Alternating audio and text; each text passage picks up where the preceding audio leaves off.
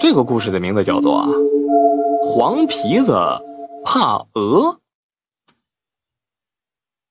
说村子里边啊，有这么一个老猎人，他死了之后啊，那间房子就一直空着啊。这个平常呢，大伙儿啊也没人去那儿啊。村子里边啊，有这么一户人家结婚啊，因为家里边穷，没钱盖新房子啊，所以呢，这老两口子呀，就把自己那个老房子修修，打算呢。啊，和儿子媳妇一起住。如果是一通情达理的媳妇呢，这事就没得说了。但是啊，他们家的这个媳妇有点泼辣啊。这个结婚之前呢，就说了不跟这老两口跟一起住啊。如果非得住一起呢，那这婚呢就不结了。这下这小伙子一下就慌了呀，跟家里边一顿商量，怎么办呢？哎。他们正好呢，跟这个老猎人呢，原来是邻居，这个关系呢还不错。这老猎人活着的时候啊，经常拿个什么兔子呀、山鸡什么的到他们家来跟他老爹喝酒。现在嘛，这老猎人死了啊，但是那个房子呢还不错呀，这修修住人应该是没有什么问题。反正那房子现在也没人住。不过呀，这老猎人死的时候啊，出了一些个怪事这年轻人住呢，其实我心里边怕怕的，但是没办法呀。哎，你要不住，那媳妇都没了。这第二天呢，就找了几个哥们儿，哎，就开始啊，到这些院子里边来修房子了。其实也没什么可修的，就是院子里边呢长了不少的草啊，把这个大门呢也换了新的，屋里边这个玻璃什么的都换了，把屋子里边没用的这个家具也都给扔了。一切都收拾妥当了。有点意外的就是啊，打扫院子的时候，在这个窗户底下的草席子里啊，发现了一窝小黄鼠狼。年轻人们就把它放到木桶里边啊，打算呢拿到外边去给它放了。结果呢，由于忙活了一天呢，给忘了。后来又赶上当天晚上下雨，哎，就这么着啊，全都给淹死在这桶里边了。等到隔天早上，发现那小黄鼠狼淹死了之后，那年轻人们也没在意，随手就扔了。几天之后，这个婚礼啊就如期举行。小伙子跟他媳妇儿就这么着就住进了这老猎人的家里边。说这小伙子这日子呢过得一直都挺好，哎，就是到了那个晚上啊，院子里边就经常能看见黄鼠狼。家里边也不敢养这个鸡鸭鹅什么的了。没过多长时间，媳妇儿啊有了身孕了啊！这下这公公婆婆乐坏了呀，开心呐！啊，天天的问呐，想吃啥呀？后来有这么一天呢，出事儿了。说那天这小伙子跟他爸爸去地里边干活去了啊，这个婆婆就问媳妇儿说：“你想吃点什么呀？啊，妈给你做去。”这儿媳妇坐在炕里边呢，头也不回。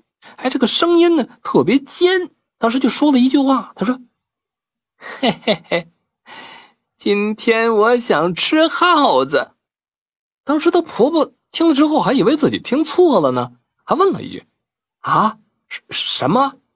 那媳妇又说：“今天想吃耗子。”由于当时这媳妇啊是背对着婆婆的，婆婆就趴到炕上，想看看媳妇怎么着呢，这是。等把这媳妇身子一转过来一看呢，当时这个婆婆就傻了，他媳妇手里边抓着一只耗子，正跟那作呢，那整个耗子的头都被他吃没了。看媳妇那个样子呀，就跟吃山珍海味似的。这婆婆吓得尖叫了一声，赶紧过去就抢那耗子。由于这婆婆是一边抢一边喊呢，哎，这个动静呢被别人听见了。不过一会儿就来了人了。这就看见婆婆跟这媳妇俩人啊啊在那抢什么东西，这还以为是婆媳二人打架呢。刚要劝的时候，这一看呢，发现这俩人竟然在抢一只没了头的耗子。这下人们都愣在那儿了。那媳妇一边抢，还一边的嘿嘿的笑。那婆婆呢啊喊了一声说：“快点帮我呀，儿媳妇中邪了。”人们刚要去抢，这儿媳妇又说话了：“嘿嘿嘿嘿。”你们害死我的孩子，我也要害死你们的孩子！大家伙都傻了，站在那不敢动。这时候，去地里边干活的小伙子跟他爹也回来了。看他家里边这么些人，小伙子进屋一看，正好听着他媳妇跟那念叨呢：“杀了我的孩子，我也让你的孩子活不了。”大家伙就问呢：“啊？”你媳妇是不是杀什么东西了？这这是不是让啥东西给灭了呀？小伙子就说：“不能啊，他平时胆儿啊小着呢，那宰个鱼都不敢。这一般的啥东西都是我自己弄。”说这话，小伙子跑到床上，把那死耗子抢过来了。他媳妇坐在那儿啊，就嘿嘿的笑。这小伙子突然想起来，对了，打扫这间房子的时候啊，曾经捡了几只小黄鼠狼。后来下雨呀，就被淹死了。哎呀，肯定是那个大黄鼠狼搞的鬼。然后那小伙就把这事儿啊跟大家伙一说，大家伙当时都吓坏了。老猎人死的时候，黄鼠狼还来闹过一次。再说现在那老猎人死了，没人能镇得住这黄鼠狼了，怎么办呢？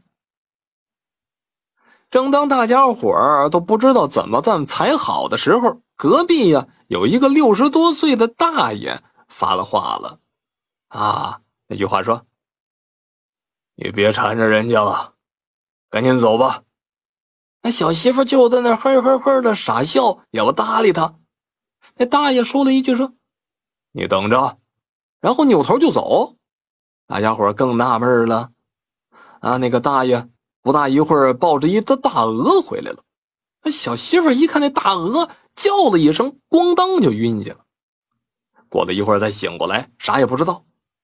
然后大伙就问那大爷：“这、这个、这什么情况啊？这是？”那大爷说：“呀，这个黄鼠狼啊，怕这个鹅啊。如果这个黄鼠狼不小心踩到这个鹅的粪便了，那它就活到头了。